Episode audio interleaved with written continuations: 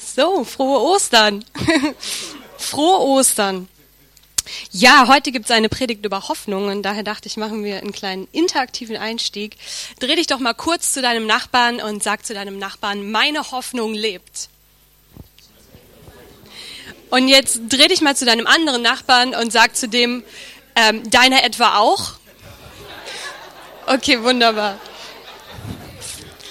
Also die Hoffnung lebt super in diesem Raum, ähm, genau, ganz wunderbar. Ja, wir leben in einer Zeit, die geprägt ist von Angst und Sorgen und Ungewissheit. Ich habe neulich mit jemandem gesprochen und sie sagt, ich traue mich gar nicht, einen Sommerurlaub zu buchen, weil man nicht weiß, was im Sommer ist. Ne? Kann man irgendwo hinfahren? Kann man ähm, irgendwas machen oder wird dann doch wieder alles abgeblasen? Und so ein bisschen muss es ja auch ähm, den Jüngern und Maria gegangen sein zwischen Karfreitag und Ostersonntag. Man weiß nicht so genau, es ist irgendwie so eine, so eine Zwischenzeit. Äh, wo man nicht so genau was passiert und es ist eine Zeit, die geprägt ist von Ungewissheit und Sorgen. Wir wissen jetzt, die Geschichte geht gut aus, ja, und äh, das macht uns natürlich Hoffnung, dass auch die Zeit, in der wir gerade stehen, dass auch da was Gutes draus äh, hervorkommen kann für dich und für uns auch als Gemeinde. Genau. Ich ähm, habe heute Morgen mit unserem Drucker gekämpft und jetzt habe ich beidseitig und spiegelverkehrt gedruckt. Ich hoffe, es funktioniert, dass ich meine Notizen noch äh, auseinandergefrickelt bekomme. Aber ich habe die Predigt genannt, meine Hoffnung lebt, Ostern neu entdecken. Und ich hoffe, dass du heute eine neue Facette von Ostern für dich persönlich entdeckst, weil wenn du schon ja ein bisschen länger dabei bist, hast du schon viele Osterpredigten gehört, ich ja auch. Ne? Und äh, dass wir ein bisschen Gottes Herz heute Morgen neu verstehen. Genau. Genau.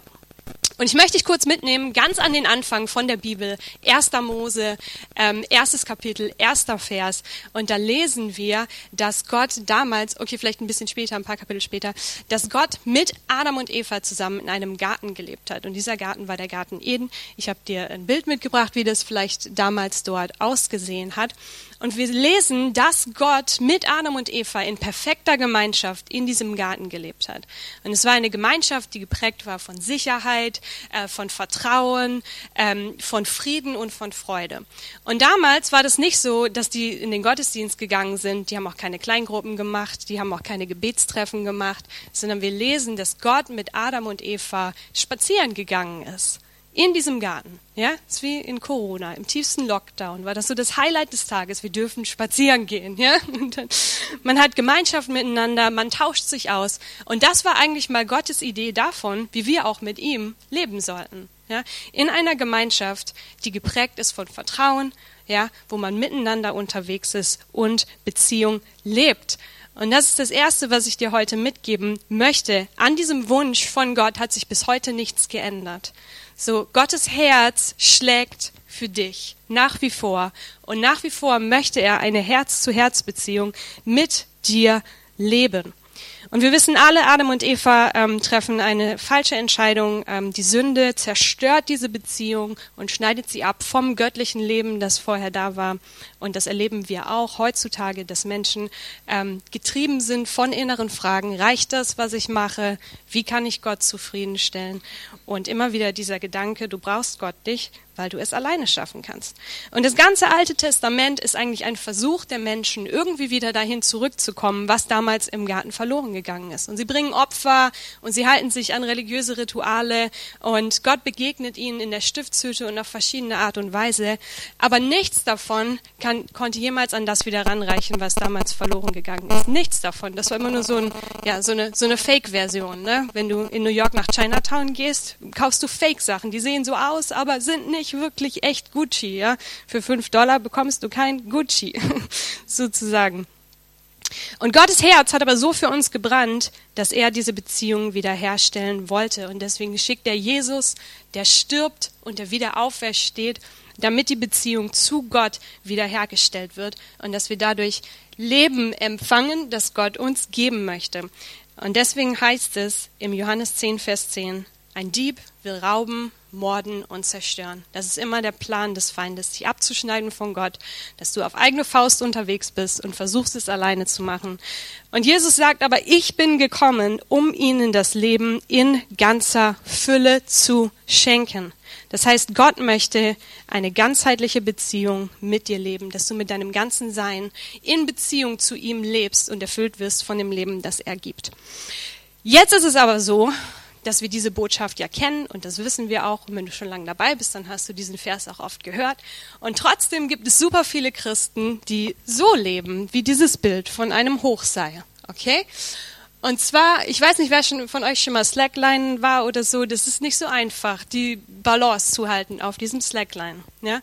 Und viele Christen leben auf so einem Hochseil und zwar in der Balance zwischen, ich möchte christlich leben, aber ich will das auch nicht zu extrem machen. So, ich gehe in den Gottesdienst, ich lese meine Bibel, ich mache, was man als guter Christ macht, ne? aber so ganz krass wollen wir ja auch nicht unterwegs sein irgendwie. Ne? Vielleicht kennst du das, Vielleicht ist es auch hier in Kempen nicht so, sondern nur in Augsburg, aber Manchmal führen wir so innerlich Buchhaltung, ne?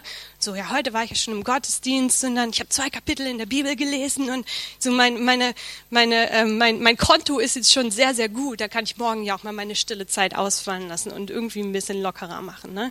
Und wenn man dann anderen, andere Begriffe für findet, dann ist es Religiosität und Beliebigkeit. Und wir denken, jetzt kommt Jesus und das Evangelium hilft uns, in dieser Balance zu leben. Ja, wenn wir es schaffen, nicht zu religiös zu werden, auch nicht zu beliebig zu werden, sondern die Mitte zu finden, dann leben wir so, wie Gott es gefällt. Ja, und das ist riesengroßer Schwachsinn. Weil die Botschaft des Evangeliums ist nicht, Jesus kommt, um dir zu helfen, ein besserer Christ zu werden, sondern er kommt, um das, was tot ist in deinem Leben, wo du abgeschnitten bist von Gott, wieder lebendig zu machen. Und deswegen, er streicht dieses System komplett durch. Und die Botschaft des Evangeliums ist, durch den Tod und die Auferstehung von Jesus und durch den Heiligen Geist in uns werden wir befähigt, so zu leben, wie es Gott gefällt. Und das ist eine frohmachende und eine freimachende Botschaft, die uns rausholt aus dem ständigen Hochseillaufen, weil das ist super anstrengend und da kann niemand gewinnen in diesem System. Darum heißt es Römer 5, Vers 1. Nachdem wir nun durch den Glauben von unserer Schuld freigesprochen sind, haben wir Frieden mit Gott durch unseren Herrn Jesus Christus. Wusstest du, dass du Frieden mit Gott hast? Gott hat Frieden mit dir geschlossen. Er sitzt nicht im Himmel, wartet darauf, dass du verkackst, damit er dich bestrafen kann. Er fühlt keine Strichliste, was du alles falsch gemacht hast, sondern er hat Frieden mit uns geschlossen. Und deswegen dürfen auch wir Frieden mit uns selbst schließen. Und das kannst du dich mal fragen. Hast du Frieden mit Gott und hast du Frieden mit dir selbst? Wir alle wissen, dass wir ja eigentlich nichts vorweisen können und deswegen im Epheser 2, Vers 4 heißt es, Gott ist so barmherzig und liebte uns so sehr, dass er uns, die wir durch unsere Sünde tot waren, mit Christus neues Leben schenkte, als er ihn von den Toten auferweckte. Nur durch die Gnade Gottes seid ihr gerettet worden. Und das heißt, Ostern, wir feiern nicht, dass Jesus kommt, um uns zu besseren Menschen zu machen. Dann hätte er ein Selbstoptimierungspaket schicken können und sagen können, hier, schaut euch die fünf Filme an, macht die drei Übungen, dann werdet ihr bessere Menschen, sondern er ist gekommen, um uns mit Gott zu versöhnen und uns Zugang zu göttlichem Leben zu geben, ähm, das auch in deinem Leben sichtbar werden soll. Und das ist so ein bisschen der Aufhänger, äh, mit dem ich meine Predigt so starten möchte. Jesus kam nicht um uns zu besseren Menschen zu machen, sondern um Totes wieder lebendig zu machen. Und wenn du die Bibel schon mal durchgelesen hast, dann siehst du, dass an vielen Stellen spricht die Bibel davon, dass Totes wieder lebendig wird. Und eins davon wollen wir uns heute anschauen. Wir schauen uns heute äh, zwei Frauen an. Ja? Eine sehr weibliche Predigt heute, aber gut. Dass Totes wieder lebendig wird. Genau. Und ähm, ja, heute ist vielleicht ein Tag, wo auch bei dir wieder was neu in Bewegung kommt, wo halt in deinem Inneren was angestoßen wird und wo du ja dieses göttliche Leben neu erleben kannst. Und zwar die erste Frau, die ich mit euch anschauen möchte, ist die Martha aus dem Neuen Testament. Ja, vielleicht kennst du die Geschichte von äh, Maria und Martha und Martha und Maria waren Freunde von Jesus und sie hatten einen Bruder mit dem Namen Lazarus. Und eines Tages wird Lazarus krank und äh, braucht dringend Hilfe. Und Maria und Martha wissen, so Jesus, der kann ja heilen, der kann ja gute Sachen machen und ähm, sie rufen ihn und sagen, Jesus, kannst du kommen und unseren Bruder wieder gesund machen, weil der ist krank. Und wir wissen, Jesus, der lässt sich Zeit, ja, mehrere Tage wartet er, bis Lazarus schließlich stirbt und tot ist. Und dann erst geht er hin zu Martha und Maria Und das lesen wir im Johannes 11, Vers 20. Da steht, als Martha erfuhr, dass Jesus auf dem Weg zu ihnen war, eilte sie ihm entgegen. Maria aber blieb im Haus. Und Martha sagte zu Jesus, Herr, wärst du nur hier gewesen, wäre mein Bruder nicht gestorben. Und was wir hier sehen, ist, dass Martha eine bestimmte Erwartung an Jesus hatte. Sie hatte gedacht, ich rufe und Jesus kommt und er macht ihn wieder gesund. Und hier sagt sie, Herr, wärst du nur da gewesen, wäre mein Bruder nicht gestorben. Wir sehen, dass diese Erwartung und diese Hoffnung, die Martha hatte, hier enttäuscht wurde. Dass das nicht erfüllt wurde, was sie sich eigentlich gedacht hatte. Und als ich das so studiert habe, ist mir das nochmal ähm, bewusst geworden, wie krass das eigentlich ist. So, Jesus wusste davon. Er wusste, dass der krank ist. Er wusste, dass der vielleicht sterben würde. Er hätte kommen können. Er hätte einen von seinen Jüngern schicken können. Er hätte aus der Ferne heilen können. Er hätte, er hätte so viele Sachen machen können, um diese Situation wieder in Ordnung zu bringen. Und er hat es bewusst nicht gemacht. Ganz bewusst hat er zugelassen, dass das nicht passiert. Dass Lazarus nicht wieder gesund wird. Und hier wird eine Erwartung enttäuscht, eine Hoffnung zerbricht, aber hier zerbricht auch noch etwas anderes. Und zwar ist das das Bild, das Martha von Jesus hatte. Sie hatte ein ganz bestimmtes Bild von Jesus, das hier zerbricht.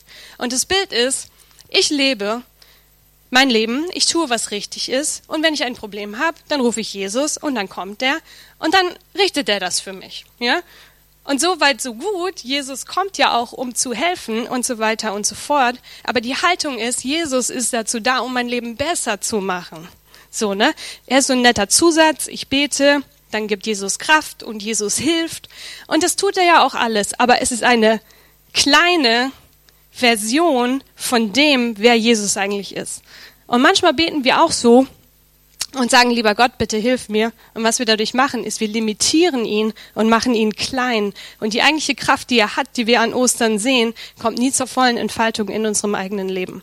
Und was Martha hier erlebt, ist, dass dieses kleine Bild von Jesus, das sie hatte, dass es zerbricht und dass sie merkt, das funktioniert nicht, das trägt nicht und es reicht nicht aus. Und vielleicht hast du das auch schon erlebt in deinem Leben, dass Gott es zulässt, dass Erwartungen enttäuscht werden, dass Hoffnungen zerbrechen, dass wo wir ein limitiertes Bild von ihm haben, dass er das nicht erfüllt, damit wir merken, da stimmt was noch nicht. Da haben wir ein verdrehtes Gottesbild. Das ist zu klein. So ist Jesus nicht wirklich. Ne? Ich habe vor einiger Zeit war ich auf Wohnungssuche und Augsburger Wohnungsmarkt ist sehr, sehr schwer. Und ich war sehr frustriert irgendwann und habe ich gesagt, wenn ich nur ich bete, das reicht nicht. Dann habe ich noch meinen Hauskreis dazu geholt und die haben auch gebetet und ganz viele Leute haben dafür gebetet. Und es war super schwer, eine Wohnung zu finden. Und irgendwann war ich frustriert und habe gesagt, Jesus, das kann doch jetzt nicht sein. Ich bete, ich tue, ich mache und du hilfst mir nicht. Und Gott hat mir so auf eine klare Art und Weise gezeigt, ja, weil du mich gerade wie so eine Art Glücksbringer behandelst, der dir jetzt hier helfen soll. Und er hat mir gezeigt, so, ich bin mehr als das, ich kann mehr tun. Und es ist wirklich, ähm, im Endeffekt war es ein Wunder, wie dann diese Wohnung gekommen ist. Und das ist jetzt nur ein kleines Beispiel. Aber Jesus ist so viel mehr, als wir meistens denken. Und wenn etwas enttäuscht wird, dann ist es immer eine Einladung Gottes, nochmal genau hinzuschauen und ihn besser kennenzulernen. Und Jesus zeigt Martha hier, wer er wirklich ist. Ein paar Verse später sagt er, ich bin die Auferstehung und das Leben. Und wer an mich glaubt, wird leben, auch wenn er stirbt. Er wird ewig leben, weil er an mich geglaubt hat und niemals sterben. Und er fragt sie, glaubst du das, Martha? Und die Frage möchte ich euch heute auch stellen. Glaubst du das? Glaubst du, dass Jesus wirklich die Auferstehung und das Leben ist? Glaubst du, dass er in deinem Leben Neues hervorbringen kann, wo gerade tot ist?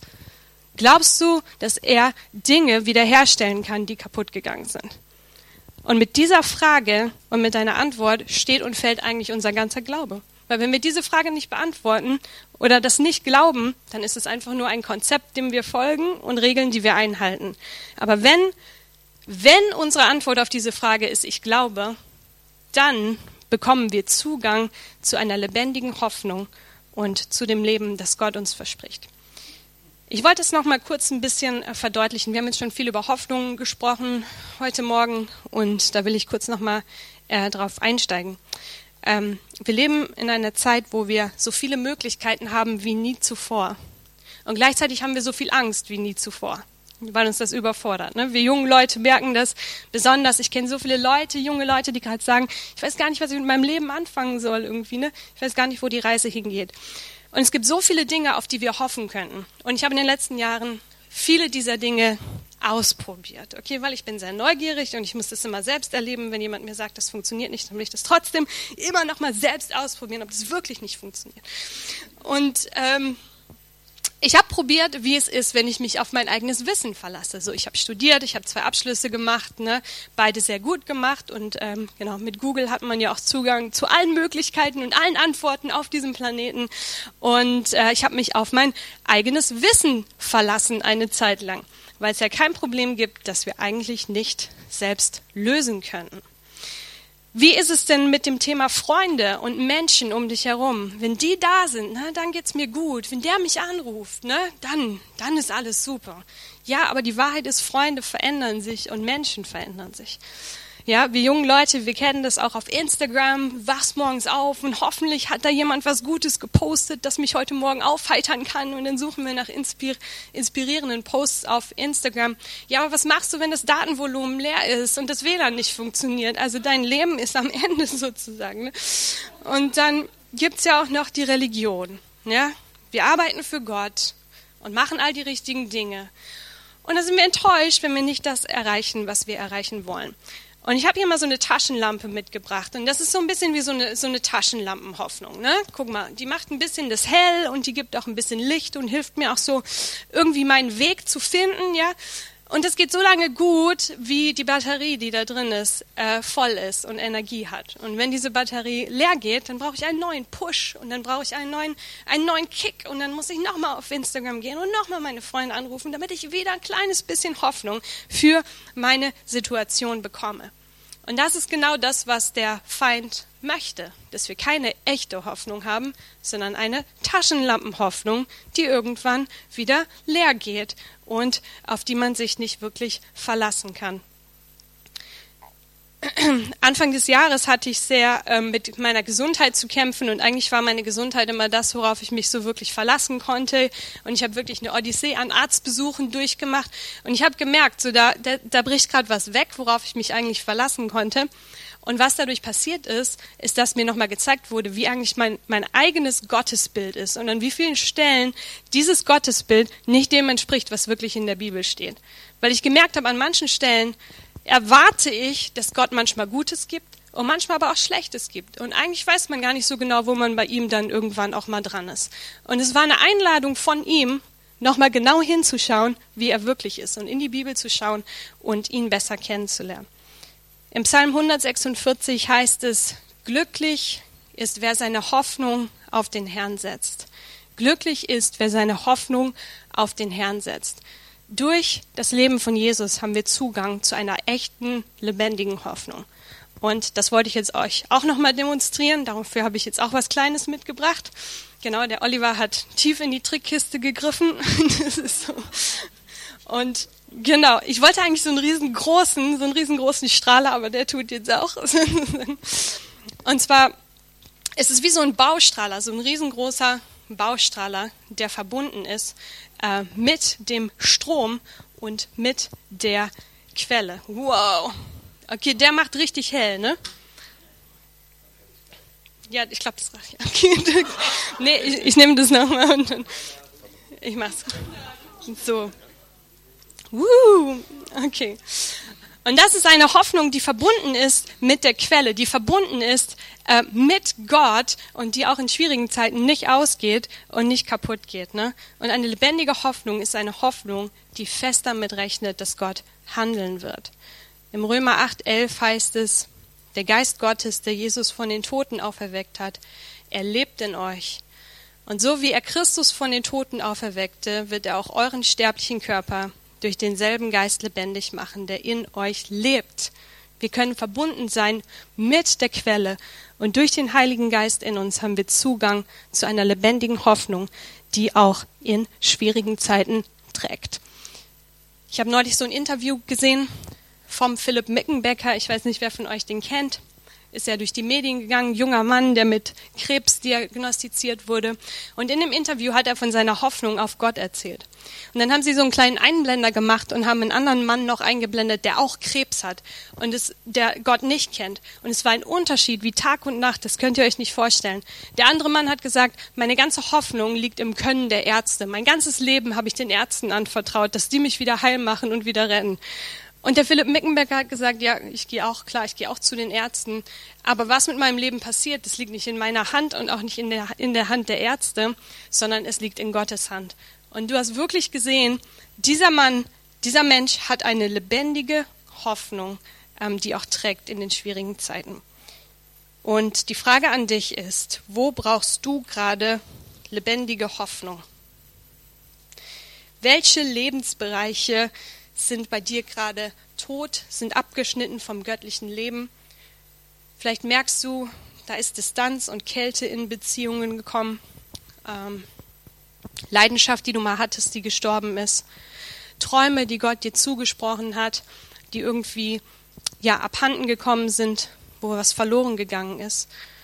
Und die Frage, die wir uns stellen dürfen, ist, sind wir zufrieden, wenn Dinge ein kleines bisschen besser werden? Und wir ein bisschen Linderung erfahren? Oder wollen wir wirklich die komplette Wiederherstellung und glauben wir, dass Jesus wirklich die Auferstehung und das Leben ist? Und das ist die Botschaft von Ostern.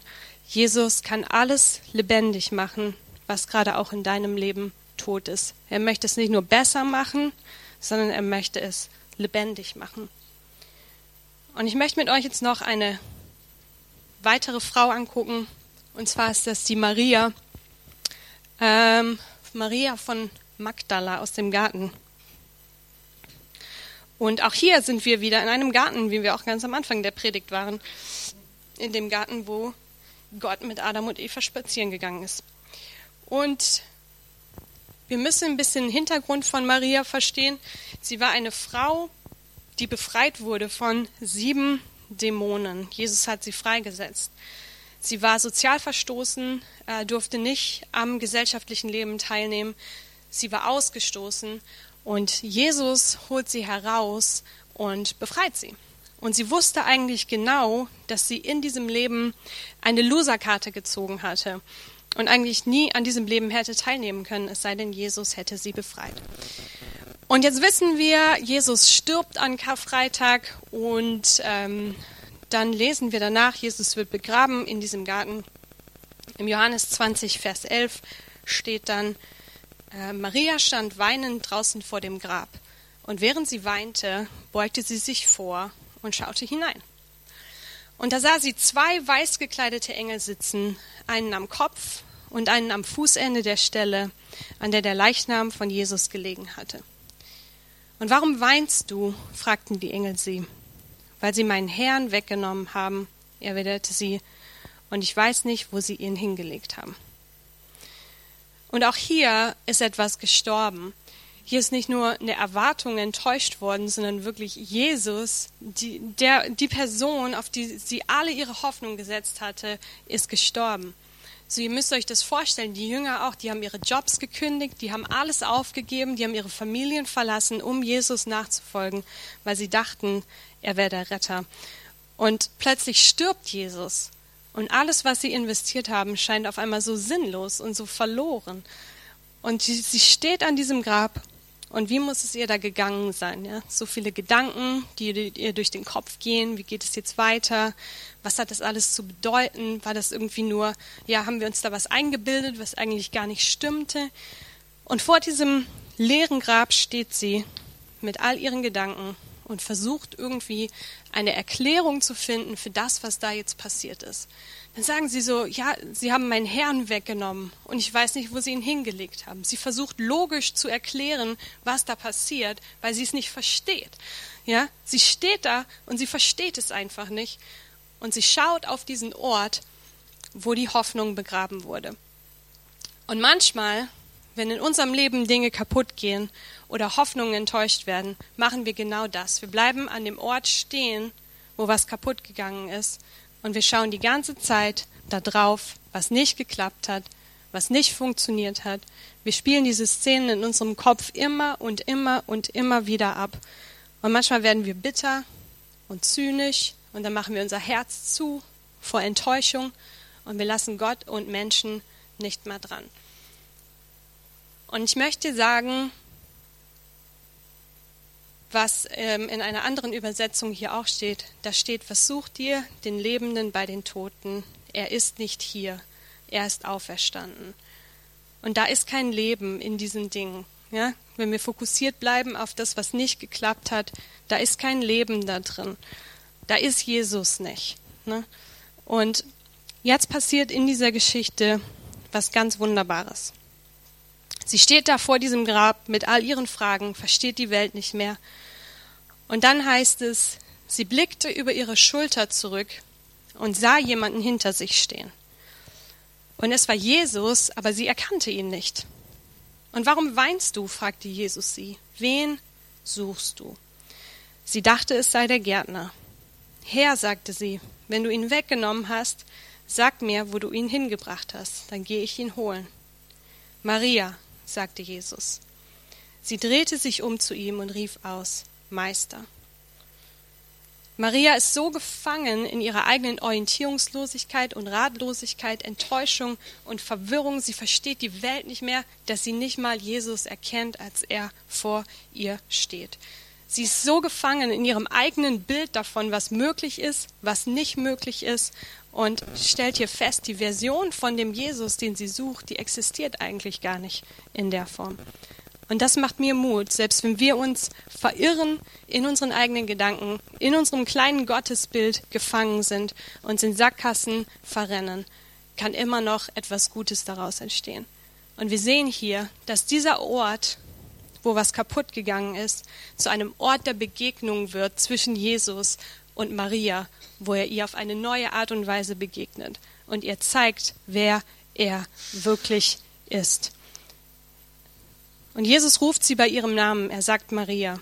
Und in diesem Moment, wahrscheinlich wie so ein innerer Film, der vor ihr abläuft, erinnert sie sich an alles, woraus sie gerettet wurde, was Jesus für sie getan hat, wie ihr Leben vorher war, dass er den Sturm gestillt hat, die ganzen Wunder, die sie miterlebt hatte. Und sie erinnert sich auch, dass er angekündigt hat, er wird sterben, aber er wird auch wieder aufstehen.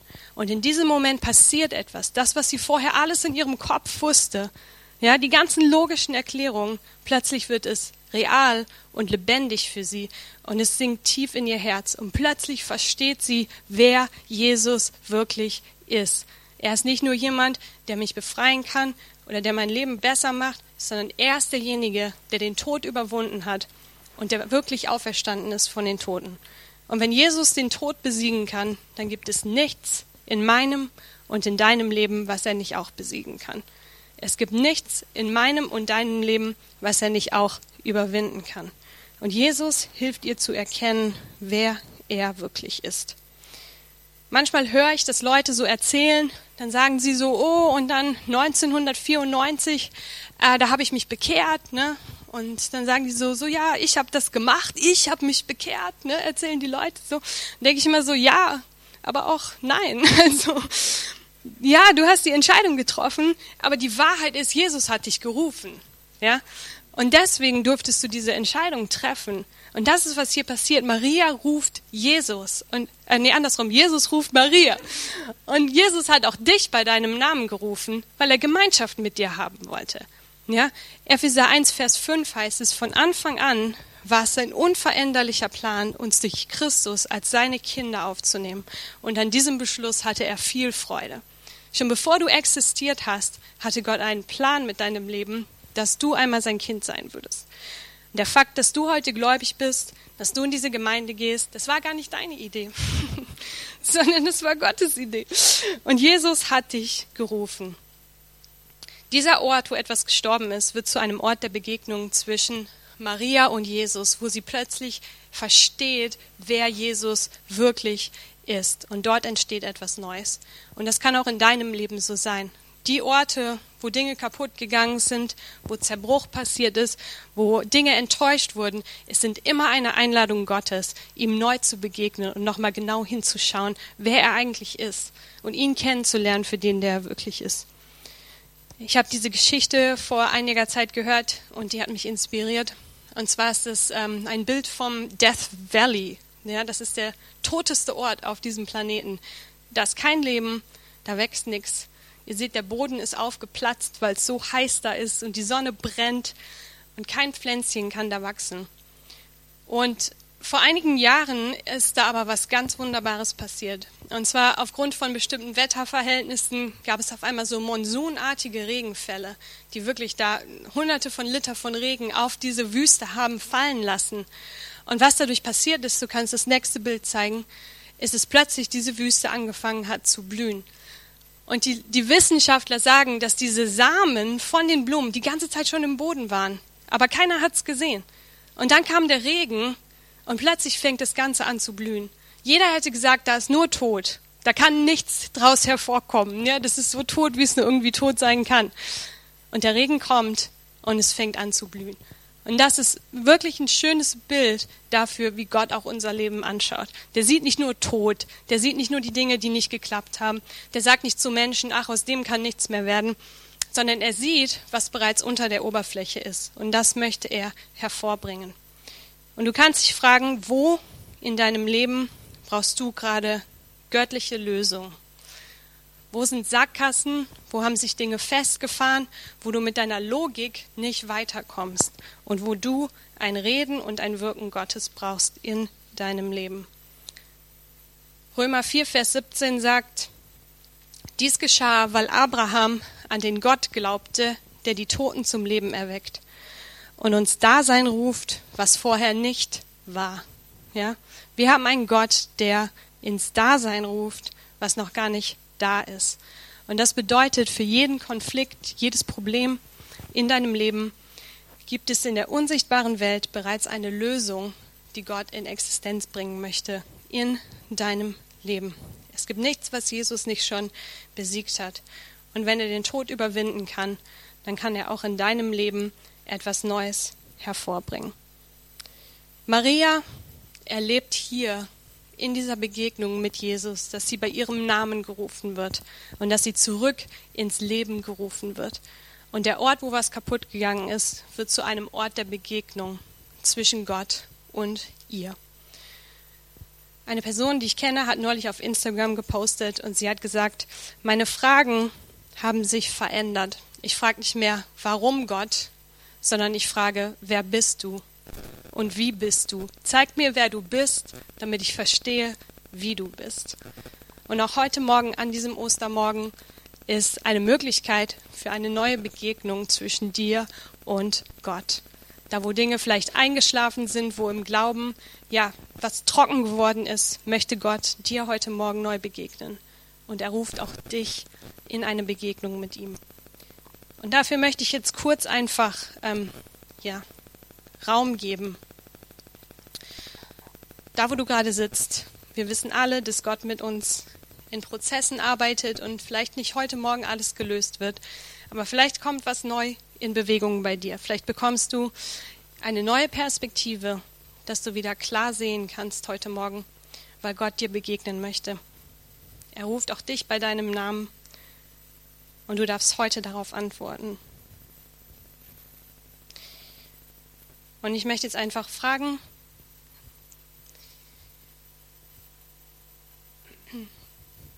wer von euch braucht heute Morgen eine neue Begegnung mit Gott?